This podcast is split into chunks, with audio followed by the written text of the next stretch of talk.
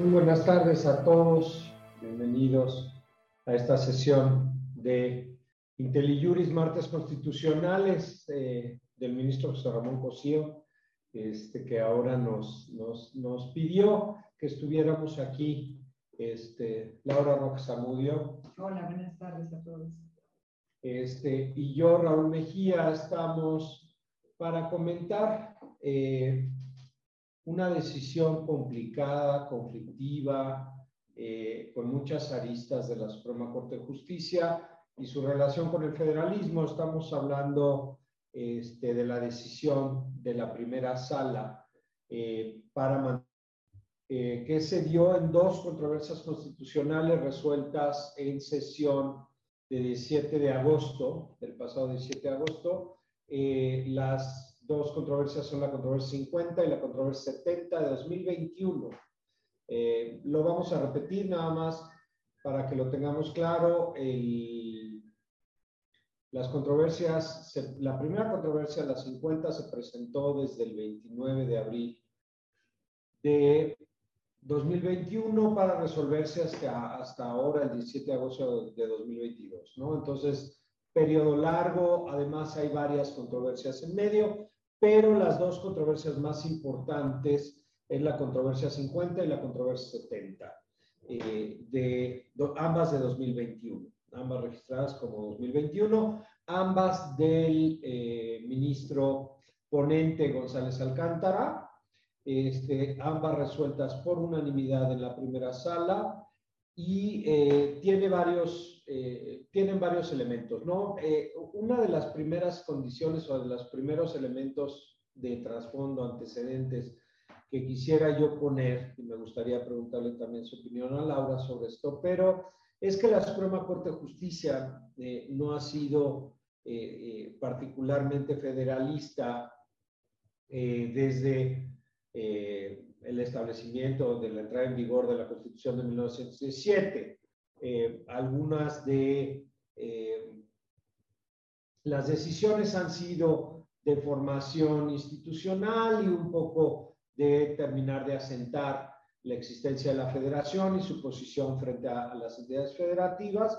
Este, yo no soy de la posición de, y creo que Laura tampoco, de que el federalismo es, una, es un espejismo y que realmente no existe. Hay eh, académicos y hay ministros de la Corte que así lo sostienen, que el federalismo realmente en México no es un federalismo efectivo y que realmente somos un país centralista con un, con un marco federal que es básicamente eh, de ornato. Yo, yo la verdad no lo creo, yo sí creo que tenemos una declaración de constitución sobre el federalismo y eh, sobre una república federal y que los estados realmente mantienen una soberanía originaria que juega eh, competencialmente con la federación. Pero es cierto que, eh, la, que, la, que la Suprema Corte de Justicia, más allá de aquellas decisiones del el periodo de formación institucional del Estado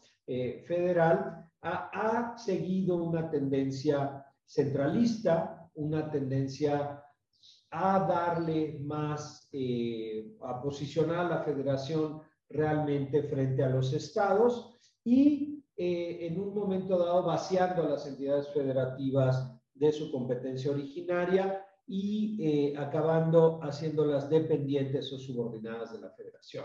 Esto tiene sus, sus, matices, evidentemente, pero en general creo que es una cuestión que podríamos afirmar de esa manera, ¿no? Eh, la tendencia además no solo es interpretativa, también tiene que ver con reformas a la misma Constitución y de desarrollo legislativo, como, tanto en artículos transitorios como en leyes generales, ¿no? En, como pueden ser algunos mecanismos estructurales para ese centralismo.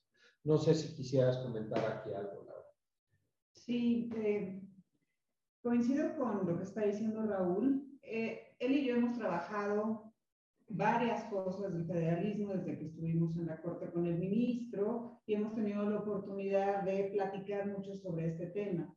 Y retomando lo que dice, en efecto, desde el artículo 40 de la Constitución, pues hay una declaratoria en el sentido de que somos una república federal, con estados, constituida por estados libres y soberanos. ¿Esto qué significa? Que los estados decidieron constituirse en la república federal, se unieron, pero conservaron sus facultades originarias. Estas facultades originarias están señaladas en la Constitución para los estados y solamente la federación puede llevar a cabo lo que le está expresamente asignado. En, diversos trabajos donde básicamente señalamos que, por ejemplo, las, las, facultades de la federación están consignadas en el artículo 73 de la Constitución para el Congreso Federal, por ejemplo. Entonces, en ese sentido, y partiendo de la base de que somos una república federal y de que los estados tienen una soberanía propia y facultades originarias que conservan, ahí es donde nos cuestionamos y llegamos a la conclusión de que en efecto la Corte, como lo decía Raúl, ha tenido una, una, una, tendencia a hacer, a emitir resoluciones centralizadoras, es decir, a favorecer y a ensanchar las competencias de la federación, quitándole cada vez más competencias a las entidades federativas. Pero esto también no solo se ha presentado en resoluciones de la Corte, sino que también eh, esto llega a impactar en las propias reformas constitucionales que hace el órgano reformador y también en las reformas legales que hace el Congreso de la Unión. Por ejemplo, en todas las leyes generales que se han emitido, son leyes generales en la mayoría de los casos que van absorbiendo facultades originarias de los estados y van haciendo una centralización de las competencias, fortaleciendo así eh, a la federación.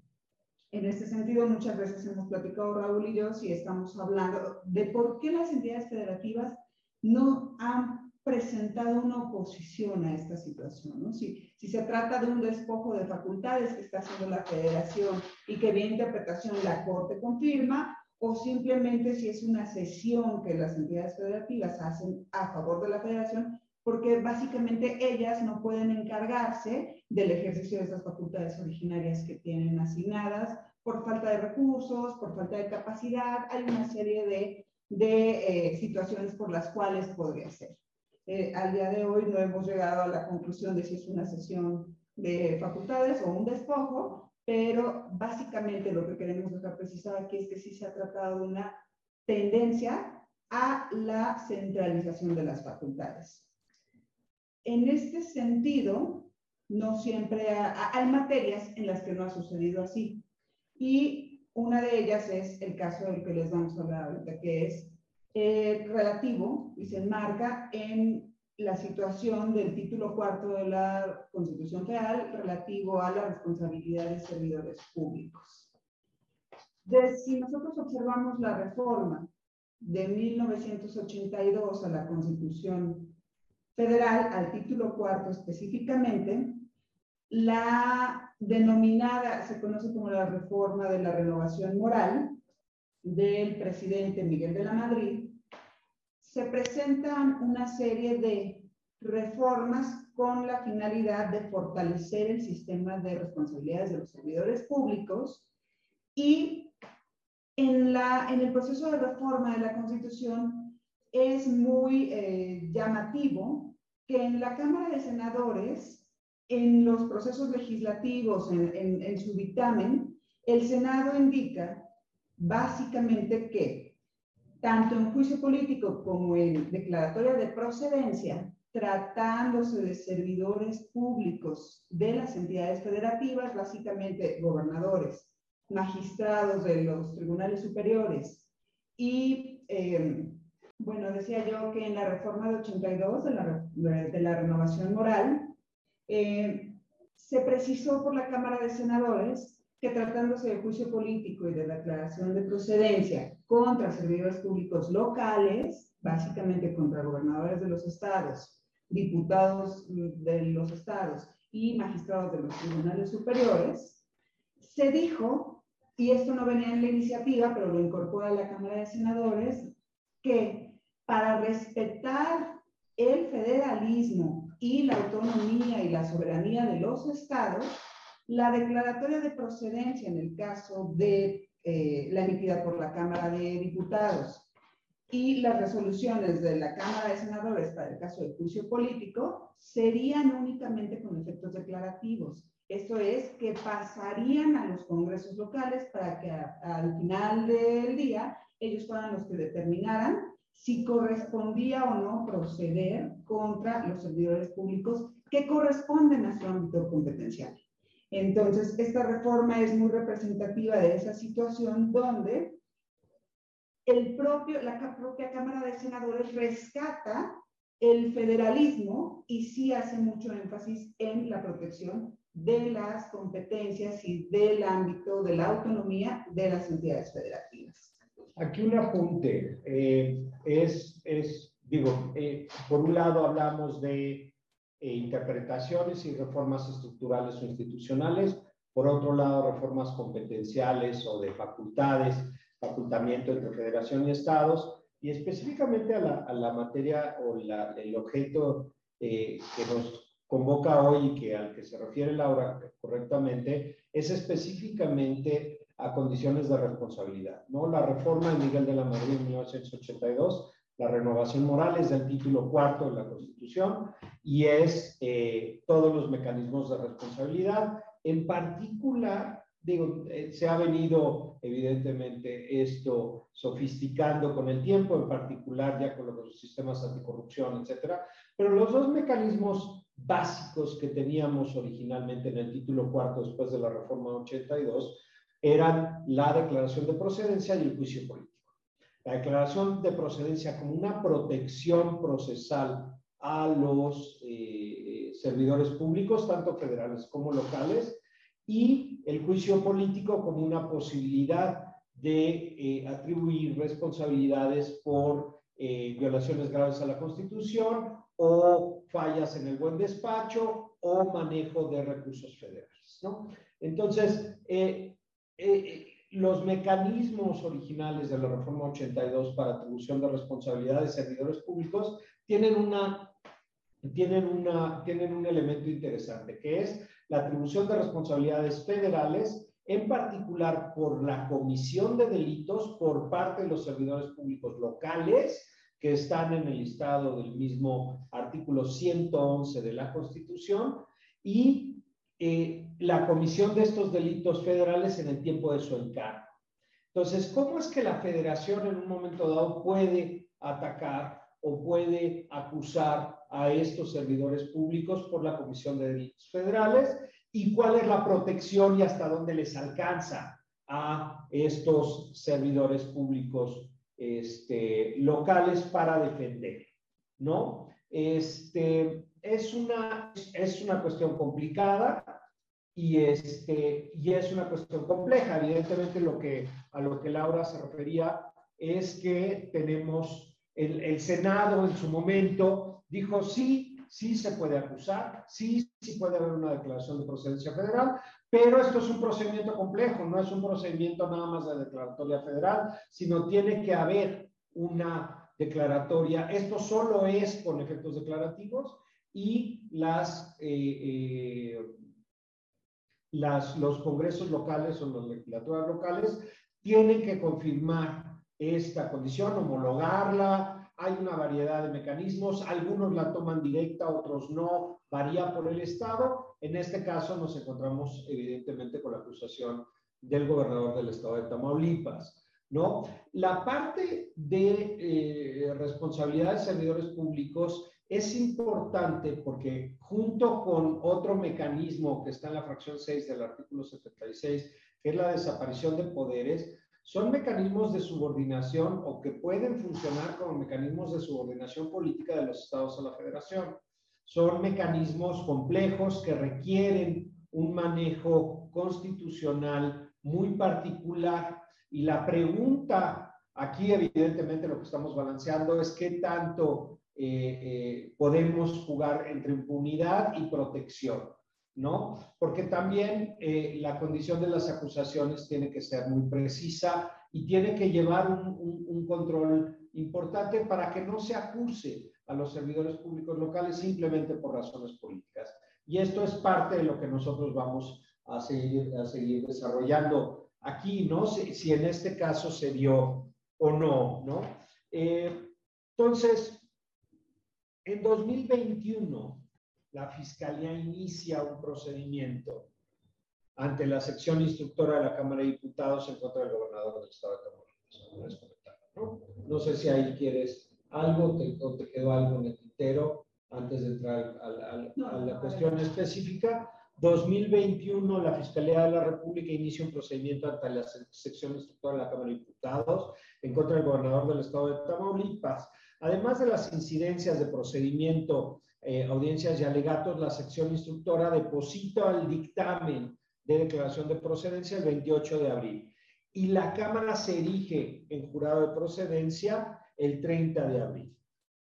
En su sesión del 30 de abril, por 302 votos a favor, 134 en contra y 14 abstenciones, una sesión además muy larga, muy complicada, donde claramente se mostraba la dominación del partido este, en este momento en el poder, este, de manera muy clara en, en todas las discusiones, declaró que sí había lugar a proceder en contra del gobernador del estado de Tamaulipas y que ello se debería comunicar a la legislatura local para los efectos dispuestos en el artículo quinto, en el párrafo quinto del artículo 111.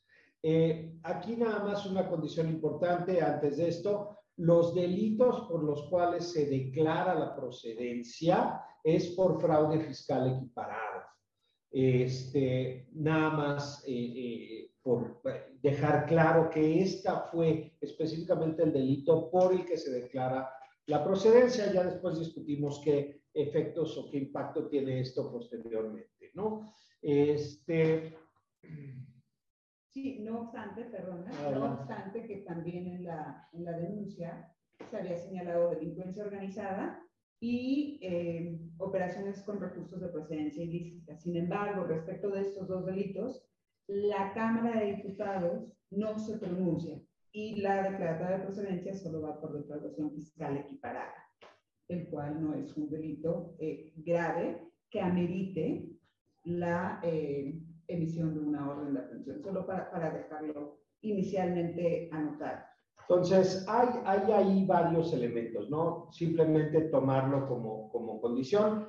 Eh, eh, la defraudación o el fraude fiscal equiparado es un problema fiscal, es un problema de un depósito de dineros este, de, de, de impuestos por la compra-venta de un de un departamento, etcétera. Esa era la acusación. Había otros elementos, pero en el dictamen ni siquiera se analizaron realmente los demás delitos.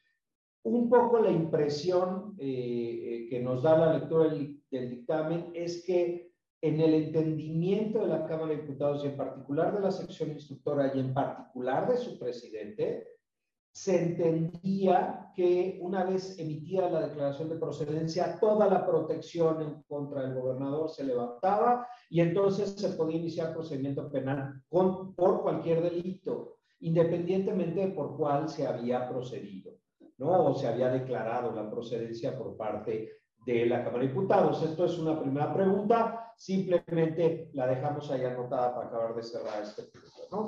Este, un poco más tarde, el 30 de abril, ese mismo día que se declaró la procedencia en la Cámara de Diputados, la legislatura del Estado de Tamaulipas, aplicando el artículo 44 de su misma de su constitución local, vigente de e, ese artículo 44 nada más, eh, para dejarlo claro, también está vigente desde el 3 de marzo de 1984. Entonces, pareciera que es un artículo que responde justamente a la reforma de 1982 del título cuarto y es un artículo que establece un procedimiento de homologación de la declaración de procedencia de, de la, la Cámara Federal elegida en jurado de procedencia. Entonces, eh, declaró que no procedió a homologar la declaración de procedencia emitida por la Cámara de Diputados elegida en jurado de procedencia en contra del gobernador del Estado. Por, por lo que determinó de manera expresa que no había lugar a retirar la protección o inmunidad procesal penal que la constitución local le otorgaba al gobernador del estado. Sí, en este sentido, eh, el artículo 111 de la Constitución, párrafo quinto, señala que existe un procedimiento complejo del que hablaba Raúl, en el sentido de que interviene la Cámara de Diputados Federal, hace un pronunciamiento y el dictamen que emita va a ser comunicado a las legislaturas locales para que sean ellas las que determinen si homologan, si no homologan, si finalmente ponen a disposición o no al servidor público de que se trate y por consiguiente le retiran el fuero. La interpretación del artículo 111 en su párrafo quinto, en una interpretación respetuosa del federalismo, y como lo vimos desde la reforma de 1982, implica que se le dé esta deferencia, este respeto a las entidades federativas para que sean los congresos locales los que se pronuncien en relación al fuero o desafuero de sus servidores públicos que estén siendo imputados por la comisión de un delito federal. Ahora bien, en ese sentido, ya Raúl precisó que hubo una declaratoria de procedencia de la Cámara Federal y sin embargo el mismo día el Congreso local también se pronuncia en el sentido de que no homologa la declaratoria de procedencia emitida por la Cámara Federal y determina no retirar el fuero del gobernador y mantenerlo en, eh, en su cargo como gobernador, esto es, mantener su fuero. Sin embargo, se presentan una serie de eventos de los que se puede advertir que la intención de la declaratoria emitida por la Cámara Federal era directamente que con la emisión de, esta, de este dictamen se retiraba de manera directa el fuero del gobernador. Y esto se advierte claramente tanto del resolutivo del dictamen, donde se dice que ha lugar a proceder en contra del gobernador, y del cuerpo mismo del dictamen, en donde básicamente lo que dice eh, la sección instructora es que se hace notar, y así lo dice de manera literal, que este procedimiento tiene por objeto remover la inmunidad procesal, esto es el fuero del gobernador. Entonces, se da una, una suerte de entendido por la Cámara Federal que con la emisión de su dictamen automáticamente se retira el fuero del gobernador y que el comunicado al Congreso local solamente tiene efectos meramente de aviso, de un aviso. Ante esta perspectiva y ante esta, eh, este conflicto de interpretación, porque también el Congreso local ya había emitido su resolución de no homologación y de mantener el fuero, claramente había una situación de un conflicto de interpretación del artículo 111, fracción quinta de la Constitución. Por eso, el Congreso local presenta una primera controversia, que es la 50-2021, ante la Suprema Corte, en la que acude a reclamar los efectos pretendidos por la Cámara de Diputados del Congreso de la Unión en su declaratoria de procedencia, es decir, estos efectos eh, señalados en el sentido de quitar de manera directa el fuero al gobernador. ¿Qué pasa en esta controversia? que cuando se recibe en la Corte, el ministro ponente González Alcántara decide desechar la controversia y en el razonamiento que emite señala que desecha la controversia porque el Congreso local no había acreditado una afectación a su ámbito de competencias, porque, y dice el ministro, es el Congreso local el que tiene la última palabra para determinar si mantiene o no el fuero del gobernador. Hasta ahí eh, pareciera que un ministro, que es el instructor, había resuelto este, esta divergencia o esta, esta interpretación constitucional distinta. Sin embargo, viene en, en, el avance del caso, la Fiscalía General de la República impugna ese desechamiento del ministro instructor y piden un recurso de reclamación que se reitere el desechamiento, pero sin hacer esta interpretación constitucional. Simplemente un desechamiento liso y llano sin que se resolviera el, el diferendo constitucional. ¿Qué sucede aquí?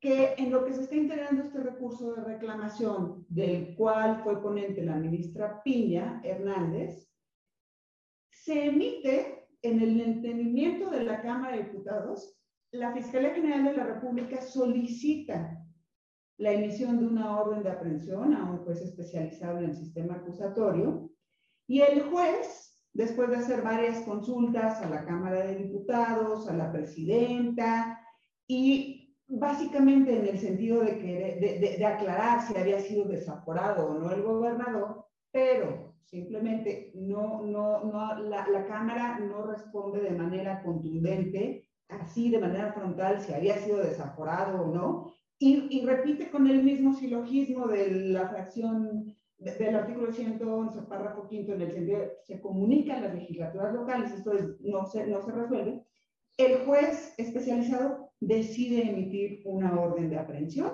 en contra del gobernador.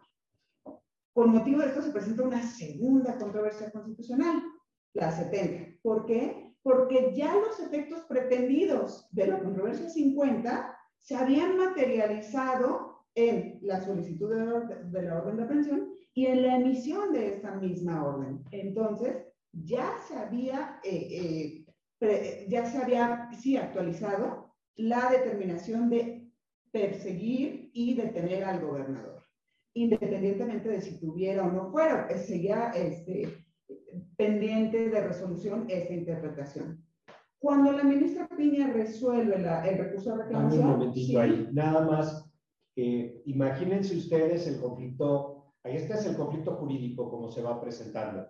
Imagínense ustedes el conflicto político que está detrás de este asunto.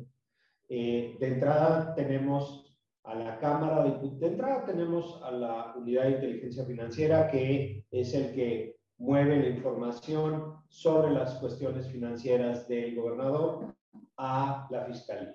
La Fiscalía en su momento a través de su fiscal especializado, solicita la declaración de procedencia por parte de la Cámara Federal. La Cámara Federal declara procedente por un problema de fraude fiscal equiparado este, la declaración de procedencia, el dictamen de declaración de procedencia, votado por la sección instructora y por el Pleno, por las mayorías que ya les comenté. Esta votación la pueden encontrar ustedes en, en línea muy fácilmente y el dictamen del día 29 de abril y la votación el día 30 de abril de 2021. Este, pero además tenemos una acción paralela por parte del Congreso local que se opone directamente a los efectos de la eh, declaración federal. Y eh, a órganos de la federación que realmente no toman en cuenta este acto del Congreso local por eso el Congreso local inicia una controversia constitucional, aún habiendo ejercido su facultad constitucionalmente establecida y establecida en su propia constitución local, inicia una controversia. De ahí la confusión. Ahí hay una parte curiosa que es, lo que dice el ministro instructor. A ver, tú ejerciste tu facultad. Si ejerciste tu facultad, pues entonces no hay afectación. Claro, pero el ministro estaba viendo esto en una situación completamente plana, en un sentido jurídico, sin, sin, sin acabar de apreciar que detrás, o apreciando, pero no queriendo ver que detrás, este, había un conflicto político real, dado por dos interpretaciones encontradas de órganos titulares de poder en cada uno de los ámbitos de competencia, en el estatal por el Congreso, en el federal por la Cámara de Diputados, eh, elegida en jurado de procedencia y por la Fiscalía General que además solicita a un juez de especializado en procedimiento penal del altiplano este, una orden de aprehensión. ¿Por qué en el altiplano y por qué no en Reynosa o por qué no en, Victoria? Porque la acusación y la solicitud hecha por la, por la fiscalía no es por fraude fiscal equiparado, sino es por delincuencia organizada y manejo de recursos de procedencia ilícita. Esto por vía del Código eh, Nacional de Procedimientos Penales le permite a la Fiscalía obviar los problemas de jurisdicción para la solicitud de la orden de aprehensión y le permite solicitarla en cualquier jurisdicción.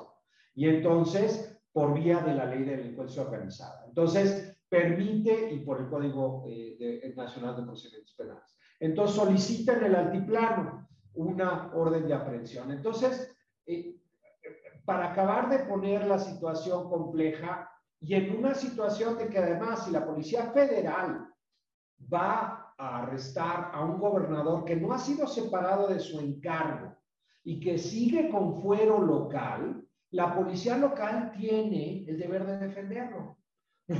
Entonces, de cualquier ataque de una policía local, porque ambas soberanías en teoría son equivalentes.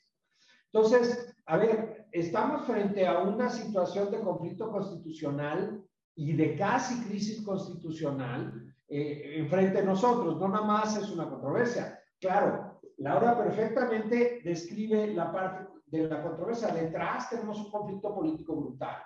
¿no? Y tenemos una situación donde además el gobernador Tamaulipas no asiste a la sesión federal, evidentemente previendo que si no lo van a arrestar después de la declaratoria de procedencia, sino que se mantiene en su estado. Entonces, eh, eh, son situaciones complejas que en otra época hubieran sido secesionales. Entonces, si estamos en una situación complicada, no nada más es la persecución de un caco o la persecución de un ladrón, sino estamos en una situación compleja que eh, nos llega más allá del asunto que estamos, este, que estamos simplemente viendo a manera Sí. Eh, continuando en, en, esta narrativa cronológica de, de, lo que jurídicamente iba pasando y resolver la controversia 50, de lo que hizo el ministro instructor, la desechó, de la reclamación, la reclamación que proyecta la ministra Piña y la, la primera sala resuelve revocar el acto de desechamiento de la controversia 50 porque sí se determina básicamente que en realidad existe un genuino conflicto de interpretación constitucional. Se tenía que resolver qué es exactamente lo que quería indicar el párrafo quinto del artículo 111 con la frase de será comunicada a las legislaturas locales la determinación de la Cámara Federal para que actúe conforme a sus atribuciones correspondan. Entonces, se ordena la revocación del desechamiento y lo que da como consecuencia que se admita la controversia 50, que fue la primera. Sin embargo, ya les había comentado, ya teníamos una segunda controversia presentada, la 70. ¿Por qué? Porque ya se habían materializado estos actos de los pretendidos efectos que se habían impugnado en la 50. ¿Qué problemática presenta esto? Que de haberse emitido eh, un auto de admisión de la primera controversia, la 50, en el momento en el que se hubiera solicitado la orden de aprehensión y se hubiera emitido la orden de aprehensión, estos hubieran sido actos que hubieran sido ampliados en esa primera controversia constitucional, porque ya se hubieran materializado esos efectos pretendidos. Sin embargo, dadas estas incidencias del desechamiento, el recurso, la revocación del desechamiento y la admisión tardía, porque estamos hablando de un periodo de tres, cuatro meses aproximadamente, se presenta la segunda controversia y tenemos en este momento ya dos controversias corriendo de manera paralela. ¿Qué pasa también? Cuando se emite la orden de aprehensión, hay una tercera controversia que se presenta en la Suprema Corte, pero esta ya viene por parte del gobernador. Las dos primeras controversias son del Congreso local por, eh, porque viene en defensa de su ámbito de competencia. La tercera controversia ya es por, promovida por el gobernador en contra de la orden de aprehensión que emiten en su contra, porque él es un servidor público que goza de fuero, de inmunidad procesal constitucional.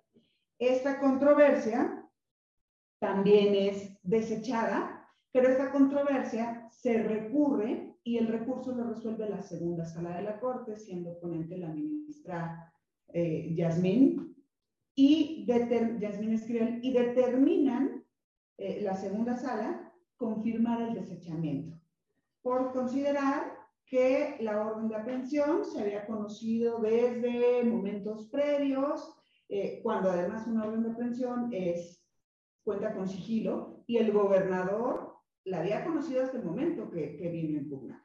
Entonces, la segunda sala considera que aquí no había un diferendo constitucional que resolver porque se da por sentado que la declaratoria de la Cámara de Diputados Federal sí tenía por efecto quitarle el fuero de manera inmediata al gobernador. Entonces aquí también se presenta una situación muy interesante entre las interpretaciones de las dos salas de la Corte, mientras la primera dice, si hay un verdadero eh, diferendo constitucional que resolver, la segunda sala asume que esto no existe y que es muy claro que eh, la, Cámara de Diputados eh, Federal, con su declaratoria de procedencia, quitaba de manera directa el fuero constitucional y se podía proceder contra el gobernador. Eh, un punto, sí, un punto ahí, nada más para acabar de, de, de poner el hilo procesal este, completo. Eh, evidentemente pareciera aquí que lo que está sucediendo es el Congreso está viendo actos y el gobernador del estado de Tamaulipas está viendo actos eh, de la federación que van en contra del gobernador por razones legítimas o no legítimas. Eso además tengamos claro que no estamos hablando de la parte penal ni la condición de la acusación penal, que eventualmente, si es que estas acusaciones siguen su curso, una vez que el eh, gobernador del estado termine su, su, mandato, pues tendrá que enfrentar las condiciones de justicia penal eh, correspondientes. Pero más allá de eso, eh, estamos viendo como una resistencia a la Corte a conocer estos conflictos políticos, ¿no? Por un lado, es cierto que la Constitución establece que las declaraciones de procedencia son actos soberanos que no pueden ser recurridos por ningún mecanismo,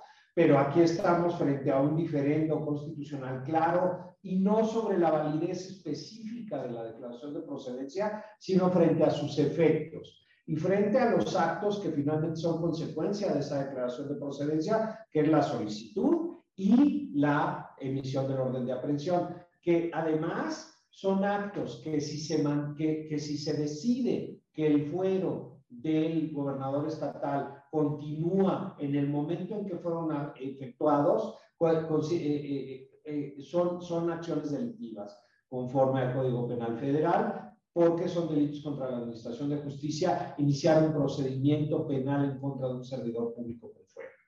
Entonces, eso por un lado. Por otro, es también qué extraño, no se solicitó suspensión. ¿Por qué no se solicitó suspensión en controversia que sí procede? Contra actos, pues también procede. Entonces, eh, eh, ahí hay un detalle que es, si se solicitó suspensión, tanto en las 50 como en las 70 se negaron las suspensiones, las suspensiones siguen en trámite y no se han resuelto por parte del ministro instructor también de la primera sala, no voy a decir nombres porque no tiene sentido, pero a menos que... Se resolvieron. Se resolvieron ya sin materia, Ya sin materia después de la resolución de las controversias.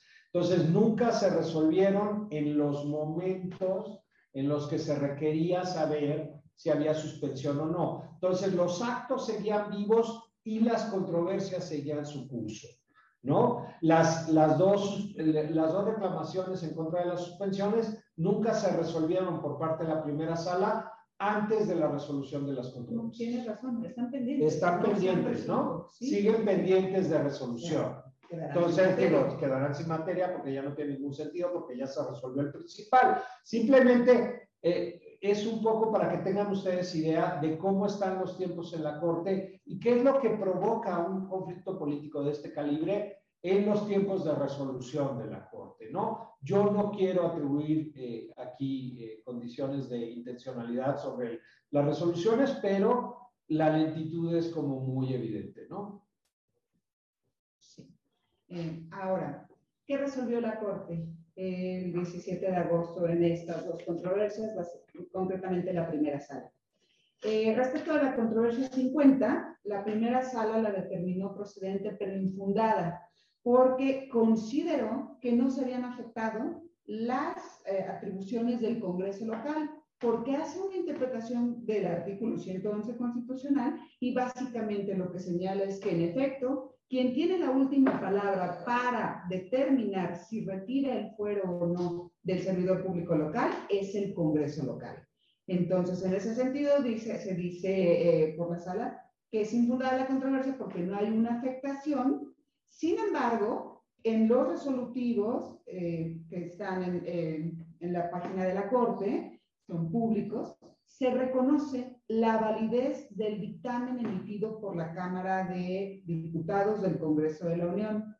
y se precisa, se aclara que este reconocimiento de validez de ese dictamen no elimina la inmunidad procesal del gobernador.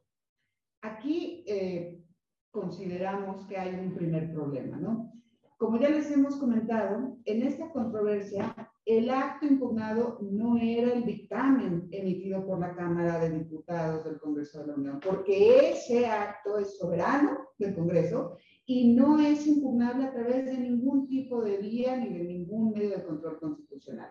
Entonces, el reconocimiento de validez de ese dictamen, pues yo creo que era completamente innecesario porque no era el acto impugnado. Además, esta aclaración en el sentido de que esta, este reconocimiento de validez no elimina la inmunidad procesal del gobernador, pues también sale sobrando por la interpretación constitucional del artículo 111 que se hace y donde se reconoce que es el Congreso local el que tiene eh, la última palabra para determinar si desafora o no al servidor público de la entidad federativa. La segunda controversia constitucional, la 70, se reconoce como procedente y fundada.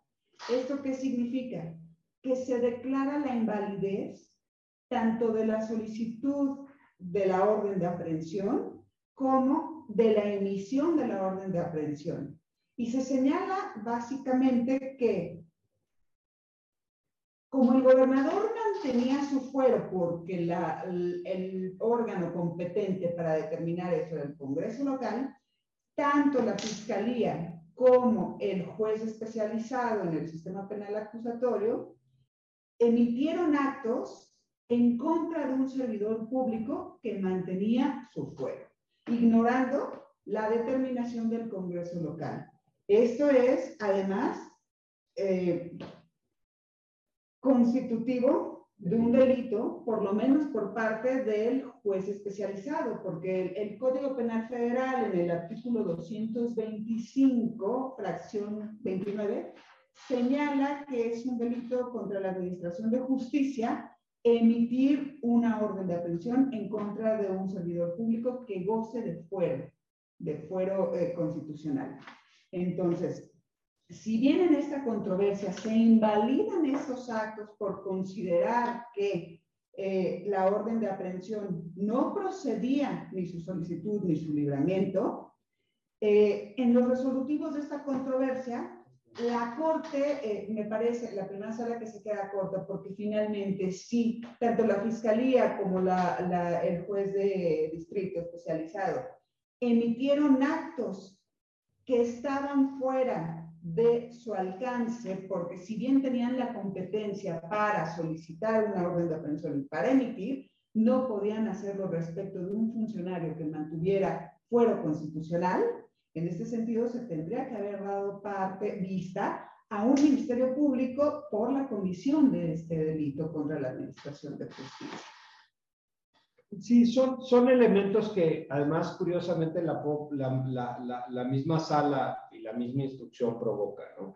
Eh, son, son problemas que, que, que, después tiene que resolver la sala en una discusión y este, esto genera eh, disfunciones y disonancias dentro de las propias resoluciones. ¿no? Eh, realmente debimos tener, como Laura lo dijo clarito, debe haber una, debió haber habido una sola controversia admitida con una ampliación y entonces todo se pudo haber resuelto en un mismo golpe, ¿no? Pero por la dilación en, en particular con, con, esta Corte después de 2019, es, es, es, muy claro que la Corte dilata más en la resolución de los asuntos, pero además asuntos políticos, además asuntos en donde va una condición eh, relacionada con el partido mayoritario, etcétera. Eh, son complicados, ¿no? Entonces, estas dilaciones lo que generan es, en lugar, y, y, o desechamientos, no entrarle directamente al problema, generaron dos controversias, generaron una de los efectos pretendidos y otra con los efectos pretendidos ya concretados, y entonces generan resolutivos muy extraños, ¿no?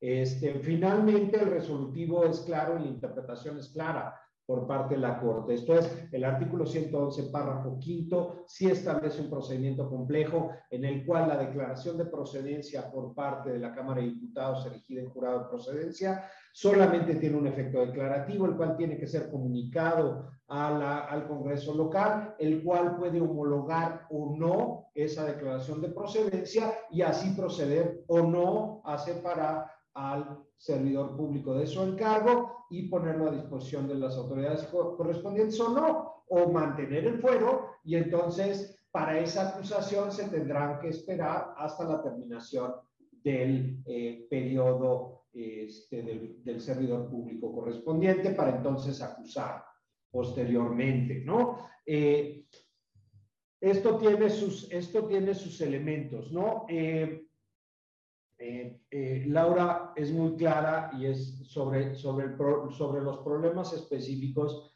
de los, eh, de, los, de los resolutivos. Ahora, tomemos en cuenta, de nuevo, el contexto político de Tamaulipas.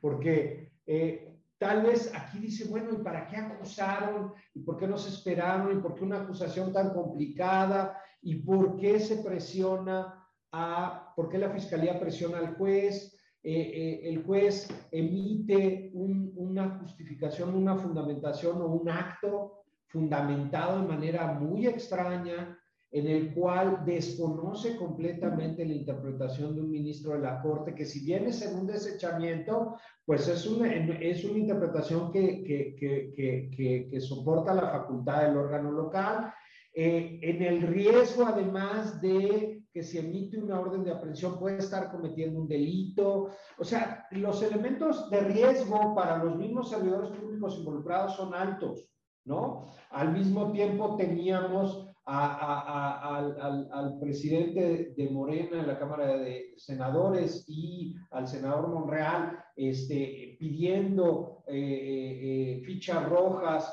y, este, y anunciando que, que, ya se había emitido una orden de aprehensión este, como, y, anunciando que podían iniciar un procedimiento de desaparición de poderes si hubiera un abandono de puesto por parte del gobernador, esto es, si hubiera este, este tipo de cuestiones como muy, muy, muy, muy extrañas, ¿no? Sin haber una separación del cargo por parte del Congreso local del gobernador estatal, sin haber un procedimiento de sustitución o un procedimiento interinato este, de este gobernador. Entonces, eh, estamos en una situación política de nuevo compleja. Eh, en el estado de Tamaulipas, las elecciones del 2016, el candidato del PAN, en este sentido, el, el gobernador acusado, fue electo con un 50.15 de los votos, mientras que en segundo lugar el PRI obtuvo el 36.03% de los votos. El candidato de Marena solo alcanzó el 2.25 de los votos. En el Congreso local, en esta, hay dos votaciones antes de la elección del siguiente gobernador, pero este, obtuvo 20 de los, de hecho hay tres votaciones porque hay un ajuste de los, de los diputados este, para su eh, homologación con los procedimientos federales pero en este primera, el PAN obtiene 20 de los 36 diputados, 16 por mayoría relativa y 4 representación. En segundo lugar, el PRI con 12 diputados y todos los demás partidos, incluido Morena, solamente un diputado eh, por representación proporcional, eh, sumando cuatro diputados extra, de 36 que son totales. Entonces, realmente la hegemonía en el Estado por parte del PAN era muy clara, ¿no? En las elecciones de 6 de junio de 2021, Morena avanza y eh, obtiene 18 eh, diputados, 14 mayoría relativa y 4 de representación proporcional. En segundo lugar, el PAN con 13 diputados, 6 de mayoría relativa y 7 de representación proporcional. Y después el PRI con 2. Eh, Movimiento Ciudadano con un diputado y el PT con 2. ¿No?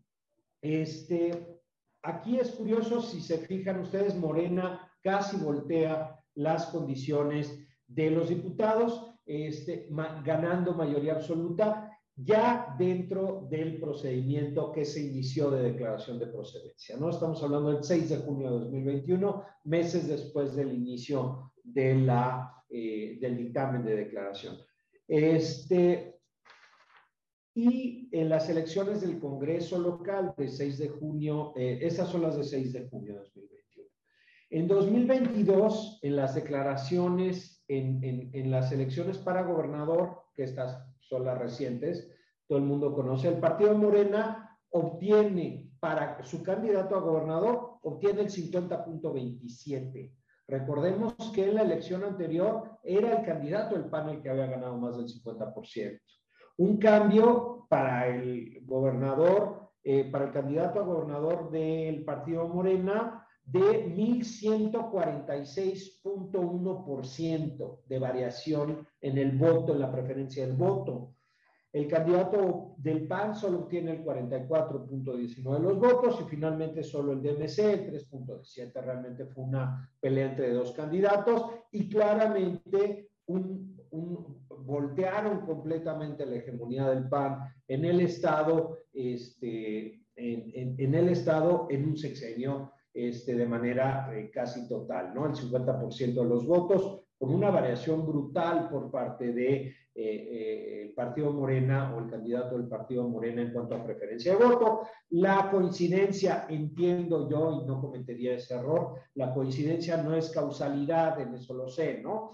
Se requeriría un análisis mucho más profundo para saber este, si hay una coincidencia o si hay una, realmente una causalidad entre el procedimiento de declaración de procedencia este, y la emisión de la solicitud de la emisión del orden de aprehensión, si generaron un ambiente político lo suficientemente adverso para el gobernador y para su partido en el estado de Tamaulipas, este, justamente en los periodos electorales, para voltear los, este, las mayorías y si fueron realmente una causa eficiente para ello, ¿no? No lo tenemos aquí, pero suena como una causa adecuada, por lo menos en una aproximación general, y si no, por lo menos suena como una posible estrategia por parte del partido eh, mayoritario en el ámbito federal para intentar voltear las mayorías en el Estado, que claramente no tenían posibilidades desde el punto de vista de elección previa del gobernador,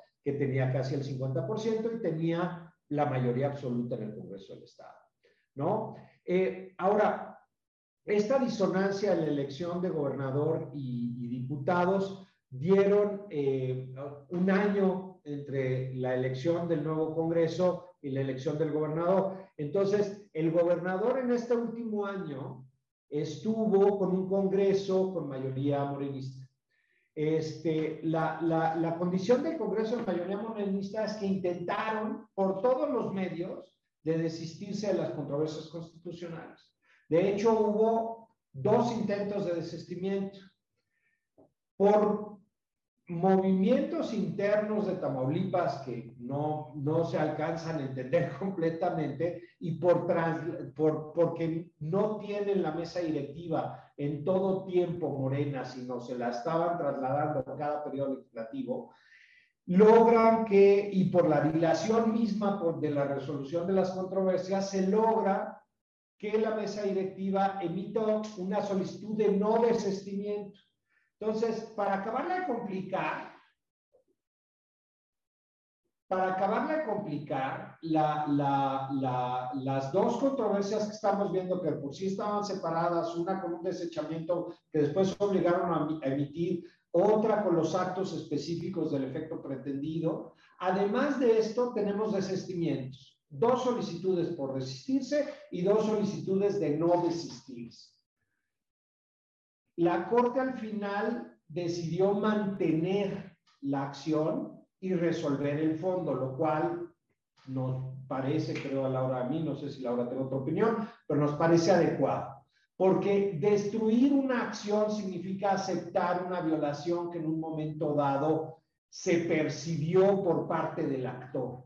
Entonces, aun cuando el Congreso del Estado en un momento dado haya cambiado de mayoría política, ya haya intentado desistirse, la invasión no es solo a las facultades del Congreso, es una invasión al ámbito estatal del Estado de Tamaulipas. Y no solamente esto, como ya nos dimos cuenta, era una interpretación que no se había hecho por parte de la Suprema Corte de Justicia. El único antecedente que tenemos es el 2004 con el desafuero de Andrés Manuel López Obrador en la Ciudad de México, pero ese desafuero o esa declaración de procedencia era contra un servidor público federal, porque en ese momento la Ciudad de México todavía se entendía como dependiente de los poderes federales y el eh, gobernador o, eh, de la Ciudad de México todavía era considerado un servidor público federal, por lo tanto no entraba en la interpretación del párrafo quinto del artículo 112.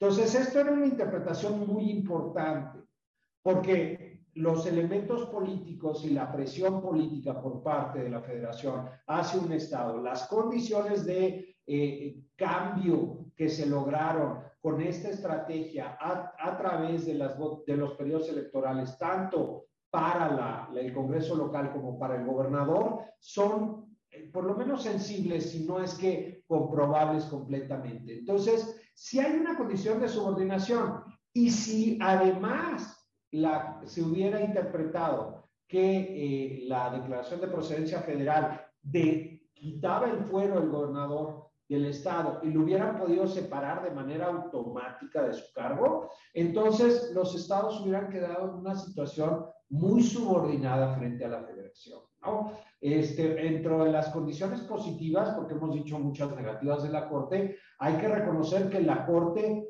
interpreta el artículo 115, párrafo quinto, conforme a la reforma de 1982, conforme a la intencionalidad del legislativo constitucional en ese momento, en particular las cámaras unidas, este, y que son explícitas en la exposición de motivos y en los dictámenes, en particular en los dictámenes de, de las, cámaras, de las comisiones unidas del Senado, este, donde es donde se expresa esta condición este, muy claramente, ¿no? Y que era una de las cuestiones que además peleaba López Obrador en el momento que él mismo era desaforado. ¿no? O que iba a ser o pretendían desaforarlo. Lo que sucedía es que en ese momento esa protección no le correspondía por ser gobernador de, la Ciudad de México, del Distrito Federal. Sí, eh, ya para, para, finalizar, solo hacer un comentario final. En este caso, que hemos aquí tratado de explicarles de manera muy sintética y breve, Raúl y yo, creo que tenemos un verdadero punto muy claro de ataque de la federación a las entidades federativas. Esto es un conflicto contra el federalismo. Es un conflicto que dejando de lado todas las cuestiones políticas que, que comenta Raúl y que siguiéndolo solo a una interpretación constitucional, es evidente que se pretende imponer como determinante la decisión de la Cámara de Diputados del Congreso de la Unión respecto del desafuero de un servidor público local. Y esto se traduce en, como lo comentamos al inicio de la charla, se presenta una situación en la que la federación pretendía imponerse ante la entidad federativa, en este caso ante el Estado de Tamaulipas. Pretendía subordinarla en esta clara tendencia con la que iniciamos eh, eh, la, la, plática en el sentido de hacer que las decisiones de la federación prevalezcan sobre las entidades federativas. Afortunadamente, como bien lo comentaba usted Raúl, en la resolución de la Suprema Corte en la primera sala, se determinó eh, decantarse por una resolución protectora del federalismo, protectora de las entidades federativas, y se hizo una lectura y una interpretación del párrafo quinto del artículo 111 en favor del sistema federal y dando eh, el lugar correspondiente a las entidades federativas. No sé si... Pues entonces nos mordemos la lengua porque habíamos criticado mucho a la Corte que no había emitido resoluciones federalistas y esta lo es.